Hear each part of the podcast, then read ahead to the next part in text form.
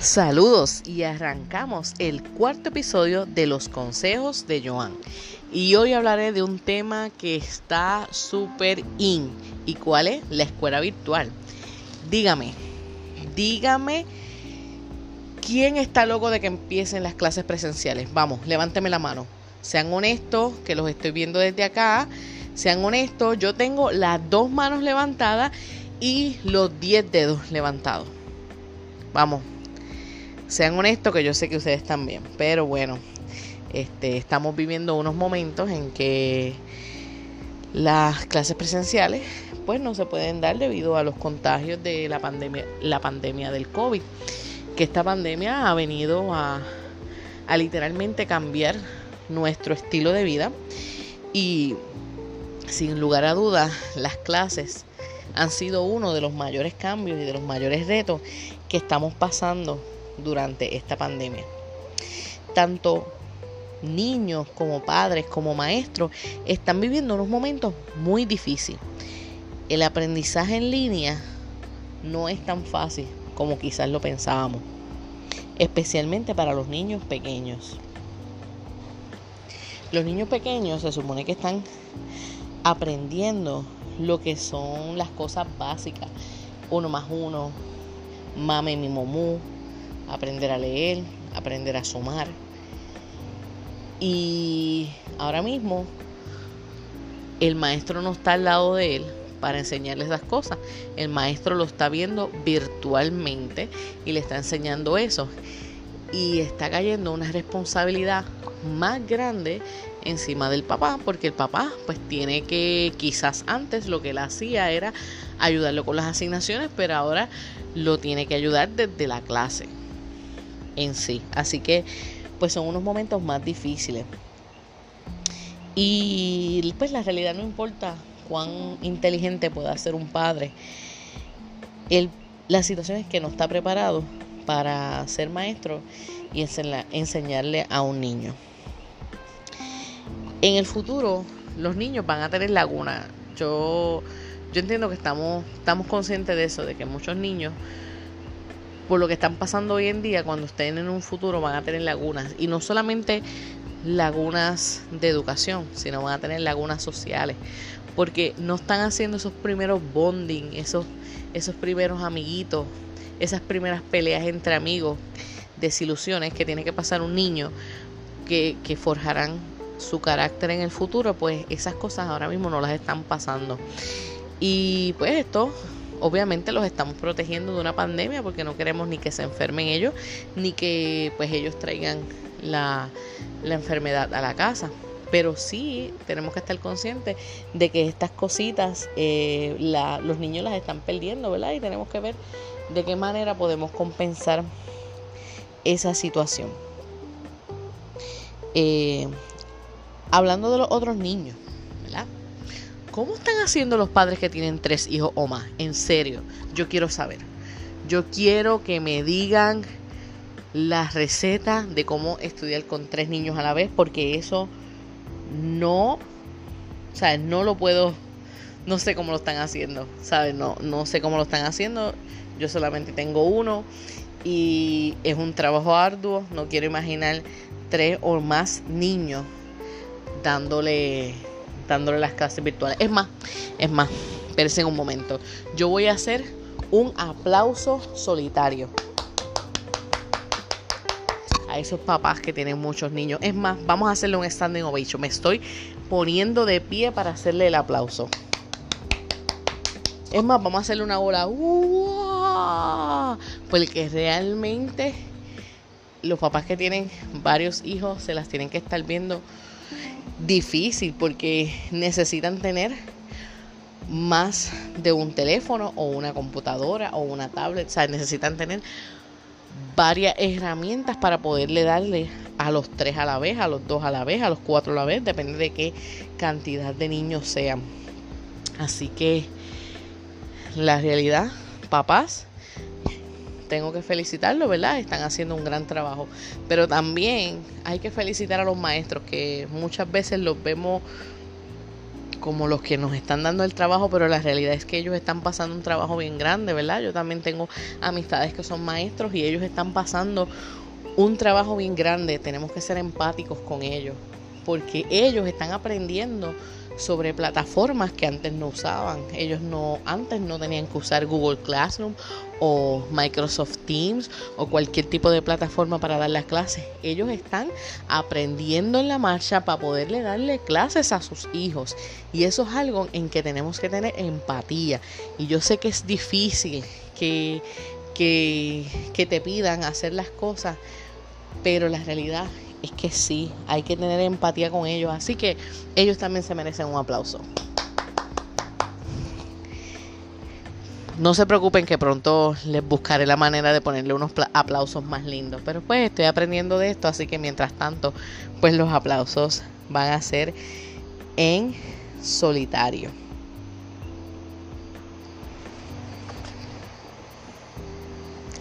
Eh, les quería contar unas anécdotas que he tenido en esto, ¿verdad? En estos días para un poco de humor, para que nos divertamos y, logremos pasar lo, lo vamos a ser realistas, lo difícil que estamos pasando la situación de, de la escuela virtual. Así que quiero contarle unas anécdotas. El otro día eh, tengo una amiga que me dice, Joan, Joan, por favor, ayúdame ayúdame, me manda un mensaje, yo, ¿qué pasó? Y me dice, ¿cómo yo subo una asignación a Teams? Y yo, eh, rayos, chica, es que yo, este, mi nene no está con Teams, mi nene está con Google Classroom. Y ella, pero qué porquería, porque todo el mundo está con cosas diferentes. Y es la realidad. Depende de los niños estudien, pues van a tener diferentes plataformas. Y todo el mundo está aprendiendo de todo. Así que yo le dije, tranquila, eh, no te preocupes, te voy a averiguar cómo, cómo puedes subir una, una asignación a Teams.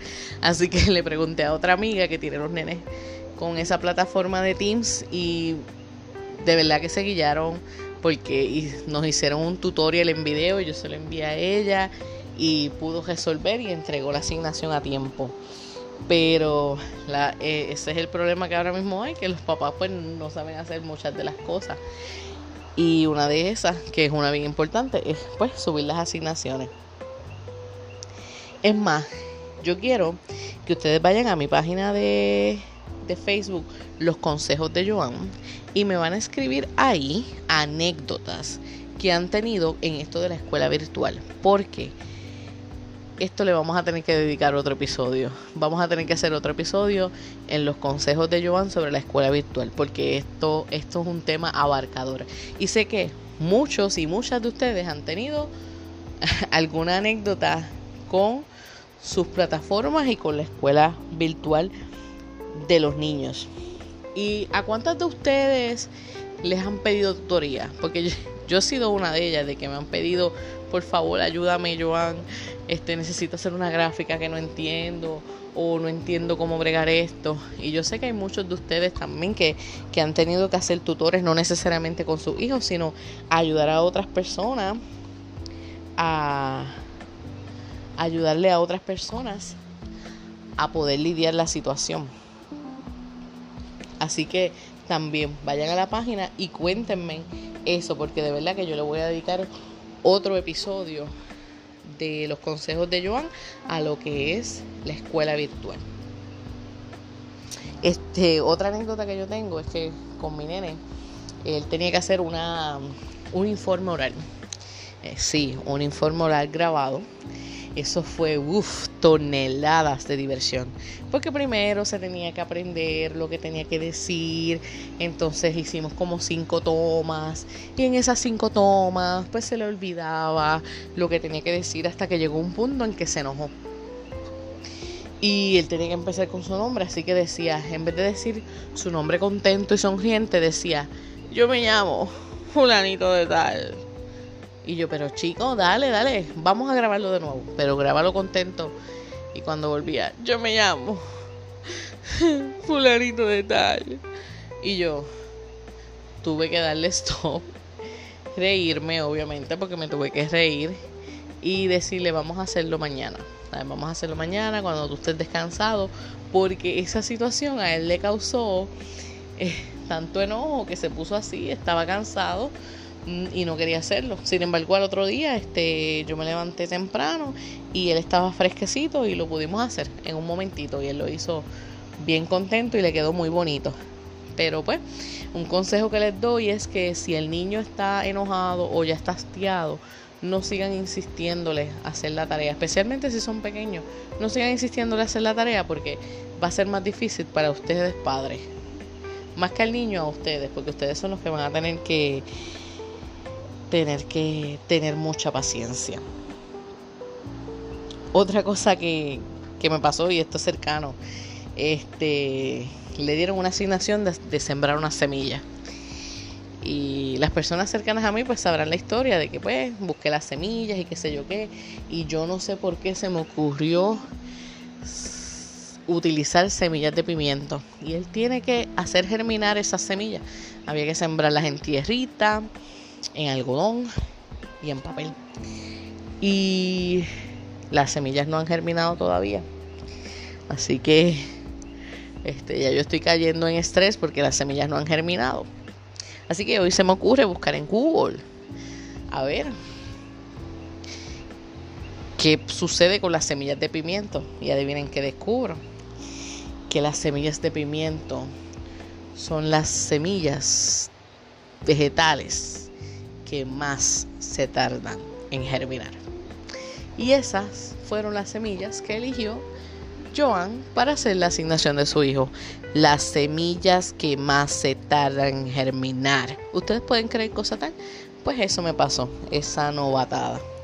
Así que vamos a ver, espero que de aquí a que haya que entregar la asignación por lo menos le haya salido una hojita a las semillas de pimiento. Pero pues ya sé que son las más que se tardan en germinar. Esto es increíble. Pero mira, eh, quería decirles, ¿verdad? Antes de, de ir terminando este episodio, ¿verdad? Este episodio va a ser cortito. Que les voy a dar mi consejo. Mi consejo es que tenemos que tomar un día a la vez. Vamos a llegar hasta donde podamos llegar. si ese día pudiste hacer solamente dos asignaciones y ya el niño no, no, no pudo hacer más nada, hiciste tus asignaciones. No podemos ponernos unas metas que no sean realistas de hacer una cantidad de trabajo exagerada porque la realidad es que si nos ponemos a hacer eso vamos a caer en ansiedad y nos vamos a enfermar. Así que vamos a tomar las cosas un día a la vez y vamos a ver hasta dónde podemos llegar. Otro consejo que les doy es que busquen tener en su teléfono aplicaciones que le ayuden a las clases. Si usted puede tener en su teléfono Excel o Word, téngalo y, usted me va a decir, en serio, Joan, ¿para qué yo quiero Excel en mi teléfono? Y yo, fácil, tú tienes que hacer una gráfica rápido, pa, pa, pa, pusiste los datos en Excel y en menos nada tú hiciste una gráfica para un trabajo. Y así tú puedes ayudar al niño. Pero pues si no, tendrías que llegar a tu casa, sentarte en la computadora y ponerte a hacer la gráfica que lo pudiste haber hecho mucho más rápido en el teléfono. Y así como están esas, hay muchas otras aplicaciones que te pueden ayudar. Tienes que buscarlas porque ahí va a ser, dependiendo de la necesidad que tú tengas, son las aplicaciones que vas a necesitar. Otra cosa bien importante, necesitamos aprender a usar las plataformas donde están tomando clases sus hijos.